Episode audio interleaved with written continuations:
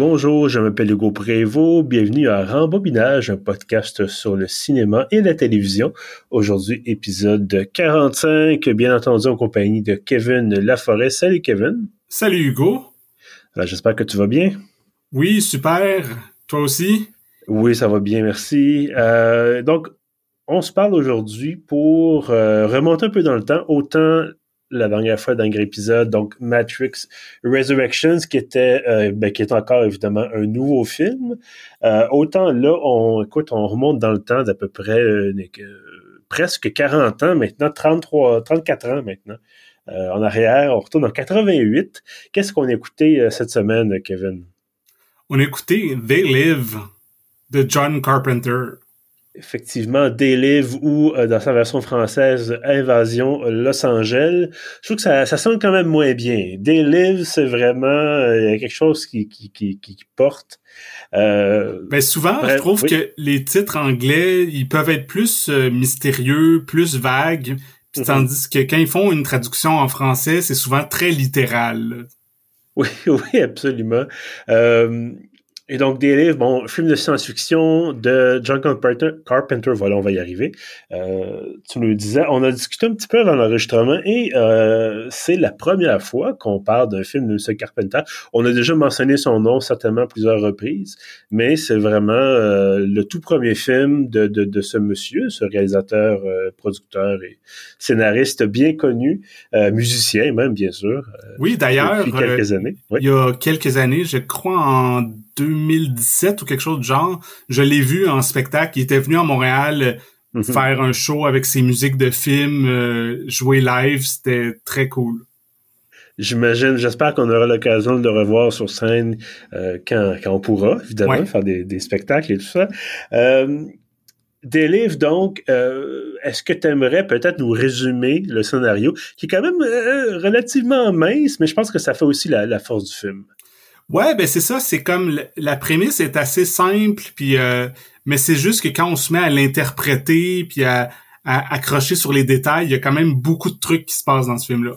Mais mettons que j'y vais euh, directement, euh, donc là-dedans on suit un, un vagabond, un, un sans-abri qui, qui arrive dans une dans Los Angeles justement pour se trouver du travail et il se retrouve à travailler sur un chantier de construction, puis après ça, il rencontre euh, un autre type qui lui vit dans une espèce de gros bidonville où que notre héros, qui a pas vraiment de nom dans le film, mais au générique de fin, on dit Nada, mais je pense que personne l'appelle jamais comme ça dans le film.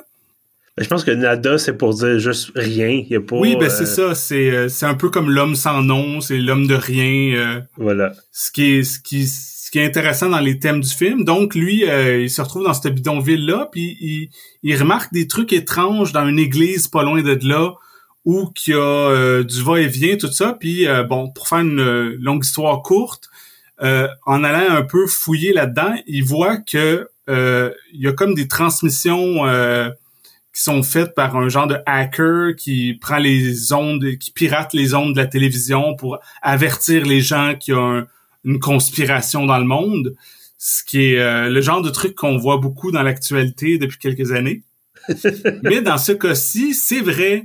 Et mhm. euh, notre héros découvre à l'aide de verres fumés spéciaux qui permettent de voir euh, la, la, vraie nature de la réalité qu'il y a des extraterrestres qui vivent parmi nous et qui contrôlent le monde. C'est eux le vrai 1% et euh, il envoie des messages subliminaux euh, sur les panneaux publicitaires, à la télévision justement, tout ça. Mm-hmm. Puis en, gros, l'histoire du film, c'est euh, le héros qui va essayer de de d'arrêter, pas nécessairement d'arrêter l'invasion, mais de de la dévoiler au grand jour. Mm-hmm, effectivement. Euh, d'abord, en fait, deux choses. D'abord, bon, un film qui a plus de 30 ans, on va donner des divulgations. Je, je, vous, je vous le mentionne tout de suite. Et euh, je voulais souligner une, certaine ironie peut-être. Euh, c'est un film qui, bon, on a déjà euh, repris plusieurs de ses thèmes. Bon, effectivement, l'espèce le, de contrôle du grand capital, euh, le contrôle sur les cerveaux avec la télévision, avec les médias. Bon, c'est déjà des films qui étaient connus, des thèmes qui étaient connus à l'époque, mais évidemment, c'est toujours des thèmes qui sont d'actualité, euh, malheureusement. Euh, et euh, ce film-là est maintenant sur Netflix. C'est toi qui me l'as mentionné ah. d'ailleurs. et donc, de, de voir ce film-là, qui est une critique euh, extrêmement violente de ce capitalisme sauvage-là, euh, être sur Netflix, qui est un service euh, sans être sauvage, est excessivement capitaliste, parce qu'un peu, un peu par la force des choses. Donc, il y a une ironie quand même qu'on va chercher là-dedans. on peut toujours dire que c'est seulement un film, mais disons que ça... Je sais pas, je sais pas toi si ça t'a fait, ça, a un peu teinté ton, ton, visionnement, ou au contraire, ça change pas grand-chose. Ben, on s'était fait la, la, remarque il y a quelques jours, mais moi, euh, c'est ça, hier, je regardais le film justement sur Netflix, puis mm-hmm. pendant le film, je pensais pas tant au, à la plateforme. Je me disais, ah ben c'est le fun que qu'il soit disponible comme ça, mais c'est vrai qu'il y a une incongruité un peu là-dedans. Là. Ben, en même temps, ça reste un film commercial. Je veux dire, c'est Carpenter qui l'a fait. C'est pas un film d'art ou d'essai euh, d'un fait par un cinéaste indépendant et connu. Euh, ça reste, il était déjà connu à ce moment-là. M. Carpenter il avait fait The Thing en 82 notamment. Il avait fait évidemment Halloween. Donc c'était quelqu'un qui était qui était connu là. Donc c'est pas une œuvre euh, qui sortait de nulle part. C'est-à-dire ça reste des codes du cinéaste, ça reste un peu des thèmes de, bon, tu sais, de Thing, c'était le, le, monstre qui se cache sous le trait d'autres personnes ou d'un animal, par exemple. Ben là, le monstre euh, se cache sous l'apparence d'un être humain. Donc, on, reste un peu dans les mêmes les mêmes thématiques. Euh, donc voilà, je disais tout à l'heure, le scénario est un peu je vais pas dire mince, je pense que c'est direct. Peut-être c'est une bonne façon de le décrire. C'est un film qui est très direct. Euh, c'est pas, il y a pas beaucoup de, ça dure 1h30 à peu près. Euh, et il y a pas de, il y a pas d'embellificotage, il y a pas de, bon, euh, le héros, euh, il faut qu'il fasse des quêtes secondaires, il faut qu'il, y, y, a un détour scénaristique par tel ou tel chemin. Non, non, c'est le héros constate qu'il existe des, extraterrestres, euh, décide d'y aller avec la manière, forte et euh, voilà, on se tire dessus, ça explose, euh, les gens meurent, puis puis c'est ça, générique de fin. oui, ben ce qui est intéressant quand moi John Carpenter, c'est un de mes réalisateurs préférés, puis j'ai pas mal vu tous ses films, puis j'ai lu beaucoup d'entrevues, j'ai écouté des commentaires audio, tout ça, puis lui c'est un grand fan de western puis dans ce mhm. cas-ci, même si ça se passe en 1988, même si c'est un film de science-fiction, il y a un peu une structure euh, simple, comme tu dis, de, mais comme un western, que c'est comme le, le, héros qui arrive dans la ville, euh, qui se joint à une communauté et que ultimement il se trouve à combattre des méchants. Tu sais, c'est super classique euh, quand on le prend comme ça. Là, tu sais. Oui, absolument. Puis c'est le, côté euh, guerrier solitaire, justement, le, le, euh, le, cowboy solitaire, bien sûr, là, qui, bon, euh, il n'y a pas de duel au soleil, mais on est, on n'est pas loin. Là. Je pense qu'à la fin, ça finit derrière au pistolet. et donc, d'ailleurs, il, est avec un ami pendant un certain temps. et cet ami-là, c'est un peu justement le fidèle écuyer, le, le fidèle compagnon du héros. tout ce qui manque, c'est le cheval, finalement. Ouais, c'est ça. c'est peut-être quasiment cliché, je te dirais, 34 ans plus tard, de, parler du message, euh, fameux contrôle des esprits, tout ça. Bon, euh, il, s'est dit tellement de choses là-dessus, puis évidemment, ça, ça remonte aussi aux années. Euh, aux années hippies, bon, de dire ouais, le, gouvernement, euh, bon, euh, il faut combattre le système et tout ça. Est-ce que quand même ça t'a c'est venu chercher un peu ou c'est vraiment t'as vu ça comme un film simplement? Ben non, non, moi je trouve que le message est intéressant. Tu sais, oui, on, l'a entendu souvent depuis longtemps, mais je trouve quand même que de remettre en question l'autorité, ce qui est quelque chose que Carpenter fait souvent, euh, c'est quelque chose qui est, qui est valide là, tu sais. Puis je trouve mhm. aussi que moi, ça faisait peut-être une vingtaine d'années que j'avais pas revu le film. Donc, euh, j'ai remarqué des trucs, euh, des petites subtilités qui ont vraiment bien vieilli, puis que même que, tu sais, mettons, il y a 20 ans, c'est pas nécessairement des trucs euh, qui me sautaient aux yeux, mais que maintenant, c'est comme, ah, wow, OK, ça parle beaucoup de pratiquement de 2022. C'est euh, entre autres, les extraterrestres, dans leur conspiration, non seulement ils utilisent le, capitalisme sauvage que tu as mentionné pour...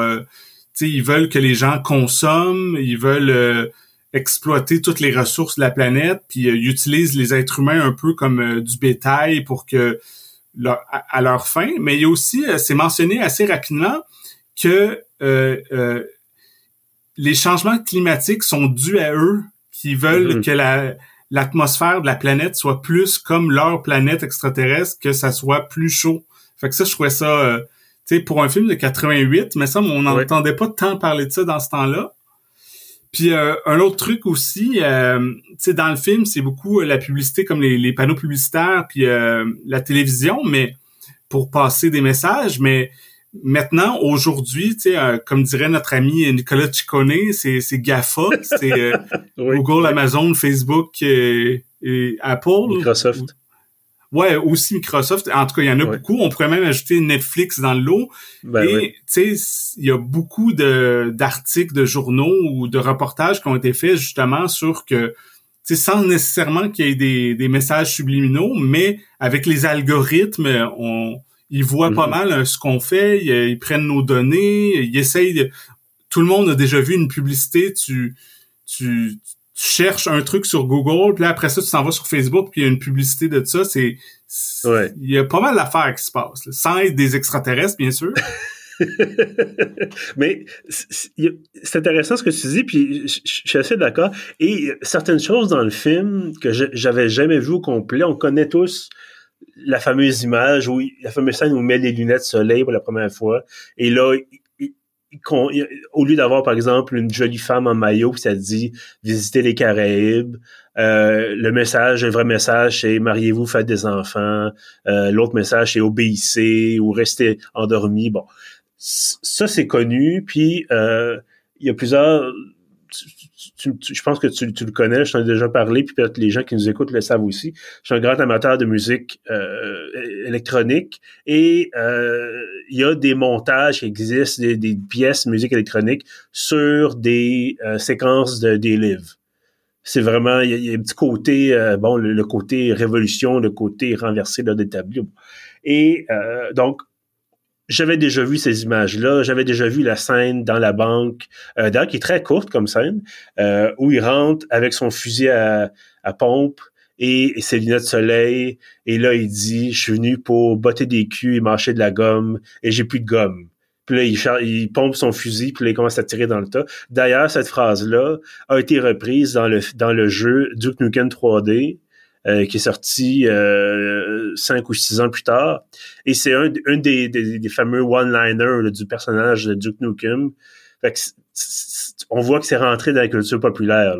Euh, mais ce que j'ai trouvé intéressant vraiment comme scène, qui est c'est qu'avec son fameux ami qui essaie de convaincre en lui disant écoute, il faut que tu mettes les lunettes, euh, il y a une conspiration, tout ça, tu t'en reviendras pas.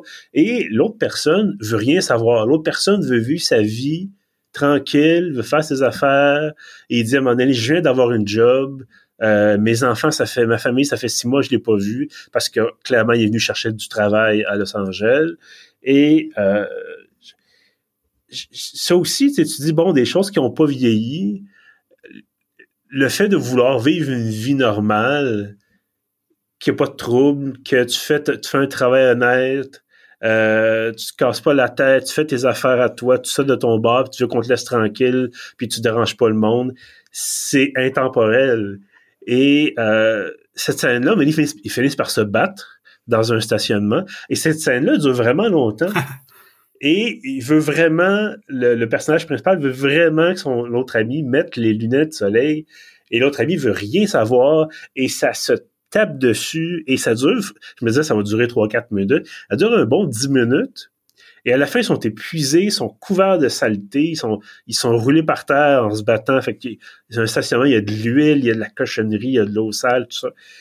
Et je trouvais ça quasiment plus violent, ça, que le personnage qui tire sur les extraterrestres, qui est quand même assez violent. Il y a des bouts avec du sang, ça gicle et tout, là.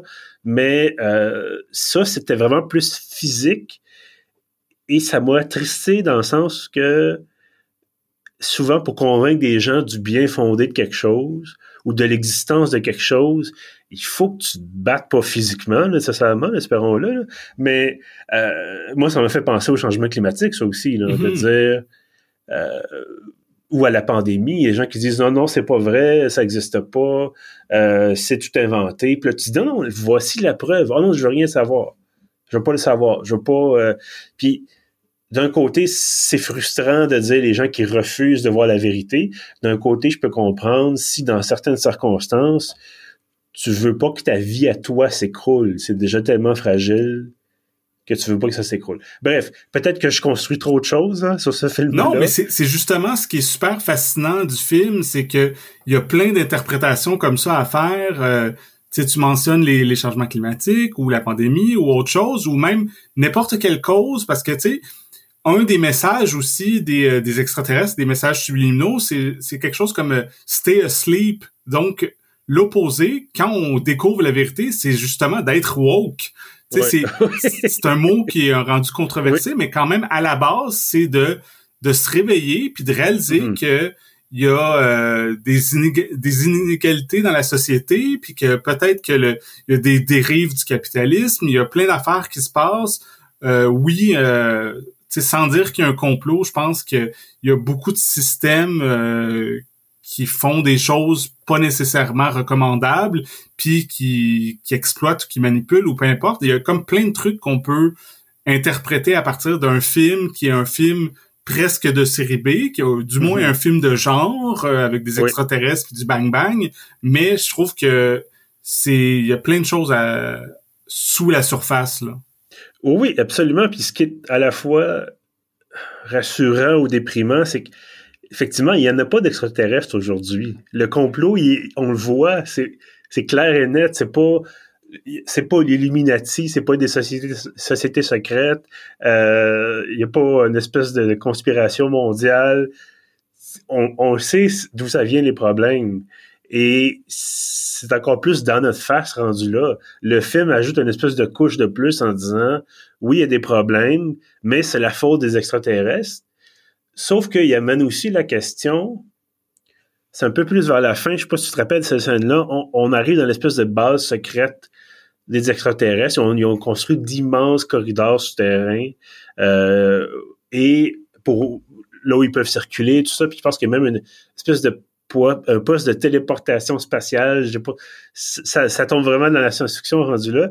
Et il y a un personnage humain qui est là, qui est devenu membre d'espèce de confrérie secrète et qui, euh, nos personnages principaux le menace d'une arme. Puis le gars, il explique, il dit, écoute, écoutez, moi, je veux juste tout le monde veut être riche, tout le monde veut faire de l'argent, tout le monde veut avoir un train de vie confortable. Je veux juste faire partie de la gang.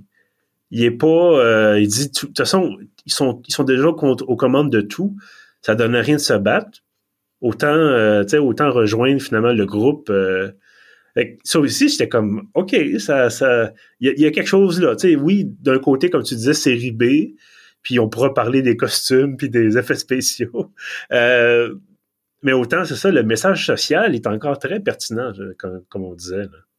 Oui, absolument. Euh, je trouve que autant à l'époque que maintenant, peut-être même encore plus maintenant, moi, je regardais ce film-là, je me disais, wow, ok, euh, il y a plein de choses de parallèles à faire avec euh, notre réalité. Là. même pas nécessairement au, au, premier degré, pas li littéralement. On revient mmh. toujours aux extraterrestres. Que ça, c'est la partie, euh, un peu le fun. C'est la partie euh, que tu sais, je, aujourd'hui, je regardais sur YouTube la, la bande-annonce originale euh, du film de 1988, puis sais, on disait ah divulgateur tout ça, mais dans bande-annonce, c'est clairement là-dessus qu'ils ont vendu le film. On. Dès les premières secondes, on voit euh, la téléportation, puis les extraterrestres, tout ça. C'est pas une surprise, c'est vraiment venez voir un film d'extraterrestres. Okay.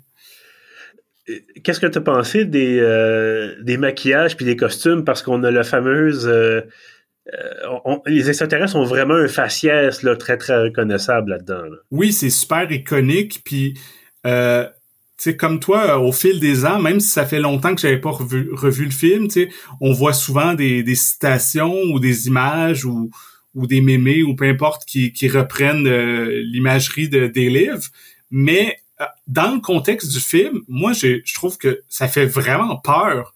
Quand les premières fois, quand il met les lunettes puis qu'il voit le, le, vrai visage des extraterrestres, on sent que c'est le réalisateur de Halloween qui avait réussi à rendre euh, Michael Myers terrifiant. Puis moi, ça me faisait le même effet de à chaque fois que je voyais un, extraterrestre, euh, j'avais euh, un petit frisson là.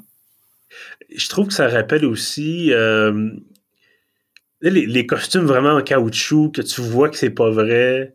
Parce que c'est clairement un masque qu'ils ont créé, puis il y a un il y a, un acteur humain en dessous. Et des fois, il essaie de parler. Évidemment, tu as le dialogue, mais le dialogue vraiment être enregistré dans le studio ou ailleurs parce que euh, la personne comme telle, le masque, les lèvres bougent mal ou c'est pas synchro. Je crois que ce côté-là, c'était très film des années 50, vraiment série B, comme on disait. Là. Puis c'est autant le message autrement, il est, il est puissant puis il est important, autant là, c'est comme on, a mis de l'argent pour faire des masques en caoutchouc, puis on a du fun avec ça. Puis tout ce qui manque, c'est le la, la soucoupe volante, là, puis après ça... Euh, ah, il y en a quelque chose qui ressemble à ça, d'ailleurs, dans le film. Ouais, ouais. Euh, fait que c'est vraiment quasiment Roswell, Nouveau-Mexique, là. Ben, pour, moi, ça marchait, comme je disais, même si, tu sais, oui, je suis d'accord avec toi que euh, l'artifice est là, c'est pas réaliste, mais mhm. j'avais peur pareil. Puis aussi, c'est ce que tu disais, ça me faisait penser que, tu sais, je mentionnais l'amour de Carpenter pour les westerns, mais c'est aussi quelqu'un qui a grandi dans les années 50 avec mhm. les vieux films euh, de science-fiction et de, de soucoupe volante et tout ça. Fait que je pense que lui, il a quand même une affection pour euh, cette esthétique-là. Euh, il cherche pas nécessairement à nous faire un, un Alien ou un quelque chose de mhm. plus plus moderne. Non, non, puis clairement, c'est ça. C'est que c'est pas l'objectif non plus, j'ai l'impression. C'est vraiment. Euh, euh, c'est autant deux ans auparavant, on avait Aliens avec un S à la fin qui était vraiment film d'action. Euh, les années 80, gros, gros, gros budget, tout ça, bon, les décors, les accessoires. Autant là, c'est, euh, j'ai pas vérifié c'est quoi le budget exactement de Delive. Je pense que c'est 4 millions, quelque chose du genre. Euh, écoute, rapidement, j'ai euh, j'ai Wikipédia sous les yeux, ça dit 3 millions, mais est-ce que c'est 3 millions de l'époque? Bon, bref. À l'époque, 3 millions de dollars et euh, a fait 13 millions au box-office à l'époque. Donc, c'était quand même fait son argent, mais c'était pas le, le, le, le, grand succès. Je pense que c'est plus un succès culte euh, qu'un grand succès commercial. Mais pour, euh, euh, pour John Carpenter, surtout à cette époque-là, que je pense qu'il avait fait quelques flops auparavant, pour lui, je pense des livres et euh, quand il est sorti, il était numéro un au box-office. Pour lui, c'était un mhm. succès. Mais bref, ce que je veux dire, c'est comparativement à d'autres films de l'époque. Mais c'est ça, non, euh, c'est pas un Star Wars, c'est pas un Aliens, ça c'est sûr. Euh, est-ce qu'il y a des choses que tu as moins aimées dans le film? Des choses que, qui auraient pu être améliorées selon toi? Euh, je pas vraiment. C'est sûr que on pourrait dire que le film a un peu fini à un moment où que il pourrait avoir tout un autre film après, ça dure seulement une heure et demie. Mais moi, j'aime les films courts. Tu sais, j'étais pas déçu que ça coupe. Ah, ok, après une heure et demie, euh, alors que tu sais, l'histoire pourrait avoir d'autres rebondissements. Mais non, moi, je trouve que c'est le fun un film euh, qui a quelque chose à dire, qui a quelques scènes d'action à, passer, qui a des gags, tout ça, mais qui a mm-hmm. pas nécessairement besoin d'être prétentieux puis de durer trois heures puis de révolutionner le monde. Non, non, absolument. Puis, tu as tout à fait raison. C'est un film, je pense, sans aucune prétention. Oui, on disait qu'il y a le message derrière, mais euh, il y a aussi une référence directe à, Carpenter. le nom est mentionné là. Oui, oui, dans, oui. Dans, dans, le film, euh, avec le nom d'un autre réalisateur. Romero. mais bref. Pardon? Il, mentionne ah, Romero, aussi. Oui, c'est ça. Donc, c'est vraiment les gens. Il y a du plaisir dans ce film-là. Puis c'est euh, à la fin justement, tu parlais des gags. Euh, on peut le dire. à la fin, le héros brise un espèce de système de contrôle qui fait en sorte que les extraterrestres peuvent avoir l'apparence humaine. Et là, un peu partout, on découvre que des gens qui étaient à côté de nous autres ou nos, nos collègues de travail sont des, ont des faces de, de monstres. Et ça finit avec une femme qui est en train de, chevaucher un homme dans, le cadre d'un acte sexuel, et là, tu as le type qui est un extraterrestre. Puis là, il dit, la femme qui pousse un cri, puis le gars, il dit, voyons, chérie, euh, qu'est-ce qui se passe? Puis là, ça, ça coupe. Ça finit comme ça, le film. Puis je trouve ça... donc, je trouvais que ça venait compléter la chose de façon intéressante parce que même le message, tu sais, c'est pas, il n'y a pas eu la grande réflexion, c'est pas le film, c'est pas le héros qui dit, OK, il y a un contrôle, euh, il faut y aller subtilement, il faut essayer de contrer leur influence. Non, non, c'est, on pogne une arme, une arme à feu, on tire dans le tas, euh, il n'y a pas de réflexion vraiment au conséquent. Il est tout seul contre combien de millions d'extraterrestres, on ne le sait pas, probablement plusieurs millions. Et lui s'en fout. Euh, c'est vraiment c'est vraiment typique de la scène où justement la scène de la banque. Je suis là pour botter des culs, pour mâcher de la gomme. J'ai plus de gomme, ça va faire mal. Mais je pense, je pense qu'il faut mentionner, on n'a pas mentionné encore que le héros est joué par un, lutteur de la WWF à l'époque, Roddy Roddy Piper, qui était euh, un lutteur canadien. Puis je pense que quand Carpenter lui a donné le rôle, parce que j'ai lu qu'il avait considéré peut-être le donner à son acteur fétiche, Kurt Russell, qui mhm. avec qui il a fait beaucoup de films, puis que finalement, il trouvait que pour jouer un espèce de, de vagabond sans abri, tout ça, quelqu'un qui a beaucoup de vécu, que ce lutteur-là était était plus approprié, puis aussi ça montre que ça peut pas être un film prétentieux si c'est un lutteur, le héros, puis que c'est sûr que il va foncer dans le tas, prendre un gun, tirer, tout ça, c'est pas, euh, c'est pas un diplomate. Là. Non, effectivement. Euh, j'aimerais quand même souligner, on n'en a pas parlé, euh, Keith David, qui joue là-dedans aussi, qui jouait dans The Thing, qui jouait dans Platoon, euh, qui joue dans Armageddon. On, l'a vu, on l'a vu plusieurs fois. C'est un acteur qui, qui a beaucoup joué dans, joué dans beaucoup de choses, en fait. Et que, que j'étais content de voir dans ce film-là, évidemment très jeune à l'époque. Euh, puis donc, il joue bien, il joue l'ami, finalement, le, meilleur ami noir. Je pense que c'est. c'est un peu ridicule. Ah, ben, vu comme ça, c'est ridicule, mais bref, euh, c'est ça. Donc, il joue l'ami du, du, héros. Et euh, c'est celui-là, justement, c'est avec qui il se bat dans la, ruelle, dans le stationnement. Et éventuellement, c'est ça, il finit par comprendre, il finit par mettre les, les, les foutues lunettes, puis voir que le, monde n'est pas ce qu'il prétend être. Et là, de là découle le, le, reste du film j'aurais pas nécessairement non plus de mauvais côté. Il n'y a pas quelque chose que je veux dénoncer avec véhémence en disant Ah oh non, cet aspect-là est pourri.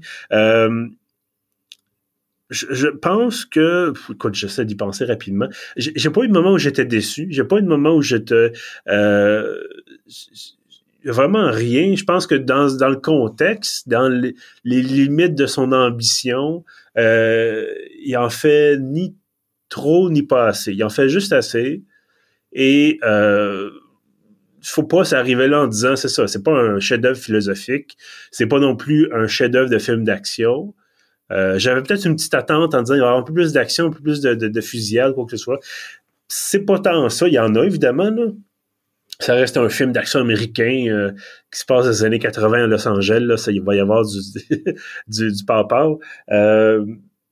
mais autrement, je pense que ça remplit très bien son rôle et euh, sans nécessairement qu'on doive dire, bon, ben effectivement, c'est le, grand message social et économique, ça reste un divertissement. Et je pense que dans ce sens-là, c'est un très bon film.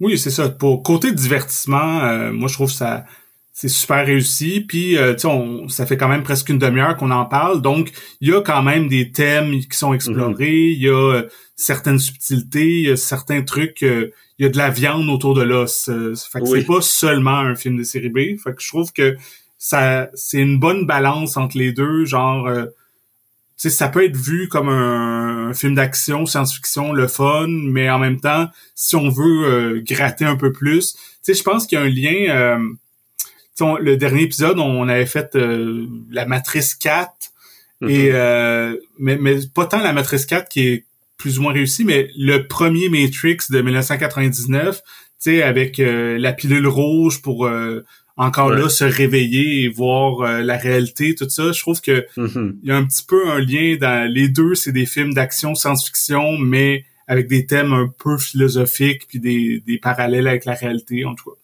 Moi, je trouve qu'il y a ben, une parenté. Ben oui, ben écoute, je trouve ça intéressant. J'avais pas pensé à ça comme ça, mais effectivement, le, livres va, comme je disais tout à l'heure, marquer la culture populaire. de façon, même encore aujourd'hui, effectivement, on, on pourrait reconnaître certaines scènes ou certaines répliques.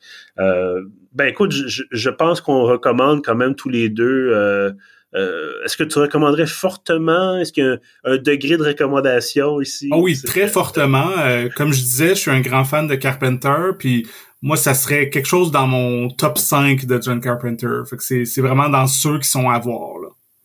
Euh, ben écoute, j'en pense, j'en pense la même chose. Je mettrais peut-être en dessous quand même de, de Thing et Big Trouble in Little China. Oui. qu'on aura peut-être l'occasion de, de, de, de, critiquer dans un peut-être un rembobinage estival ou en tout cas on verra on verra bien euh, dans quelles circonstances on, peut faire ça. Mais oui, je, je, le mettrai quand même dans ses dans ses meilleurs films.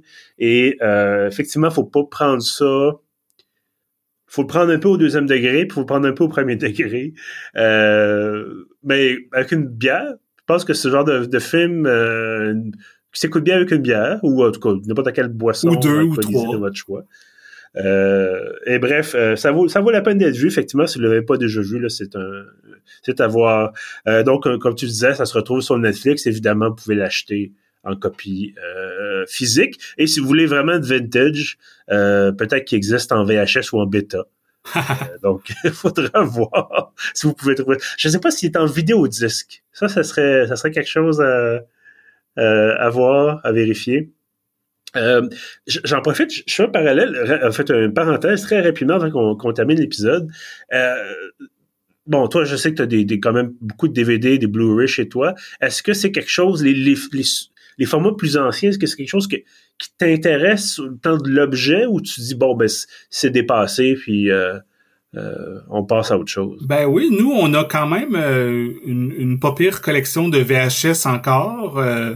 Puis euh, même de temps en temps, on va euh, dans des marchés aux puces ou euh, des bazars. Puis mm-hmm. ça nous arrive encore de d'acheter des VHS. D'ailleurs, je pense que c'est l'année passée, j'avais acheté les, premiers Star Wars en VHS, mais vraiment des éditions pas spéciales, les éditions mm-hmm. des années 80 quand c'est avec les vieux effets spéciaux. Donc ça, c'est quand même quelque chose qui est impossible à trouver euh, sur DVD ou Blu-ray, du moins euh, légalement. Là. Oui. Donc, euh, j'étais content, ça m'avait coûté quelque chose comme un ou deux dollars la cassette, quelque chose de genre. Mm-hmm. Ben, c'est drôle que tu en parles. Là, je regarde derrière moi, mais évidemment, ceux qui nous écoutent peuvent pas ni me voir regarder. Puis de toute façon, moi non plus, parce que je suis en mode un peu studio et il y a des, des couvertures matelassées sur mes étagères. Mais moi aussi, j'ai trouvé cette, ces cassettes-là euh, en version française d'ailleurs, donc avec des grosses erreurs de traduction. Ouais, les miennes aussi euh, sont en, sont en français. Voilà, et donc ça nous parle de choses comme Han Solo qui veut rétablir la paix dans l'Empire ou des. C'est vraiment, c'était la, traduction avait été mal faite à l'époque. Puis euh, je, te, je te parle de ça parce que j'ai écouté il n'y a pas tellement longtemps Archive 81 qui est sur Netflix aussi, et qui est une série où un, un type restaure des vieilles cassettes des années 90, des cassettes vidéo des années 90, puis il y a toute une histoire de, de surnaturel là-dedans, puis de culte, puis bon. Euh, mais en tant que collectionneur de vieilles affaires, je trouve ça vraiment intéressant. Donc, bref, c'était mon, mon, ma parenthèse. Euh, vieux support, euh, vieux format euh, vidéo. ben écoute, Kevin, merci beaucoup d'avoir été là, encore une fois. Toujours un plaisir. Oui, toujours un plaisir. Merci à toi. Et à ceux qui nous écoutent, évidemment, merci d'être fidèles au rendez-vous. Vous pouvez trouver tous nos autres épisodes sur pieuf.ca. On est aussi sur Apple Podcast, sur Google Podcast, sur Spotify et sur Balado Québec. Euh, vous pouvez euh, également vous abonner à l'infolettre de pieuf.ca si vous voulez recevoir tous nos contenus de la semaine. C'est envoyé dans votre boîte de réception euh, tous les samedis matins. Et euh, si vous aimez ce que vous entendez, si vous avez envie d'encourager Pieuvre ou le podcast, vous pouvez faire un don euh, ou acheter du matériel promotionnel, donc des produits dérivés.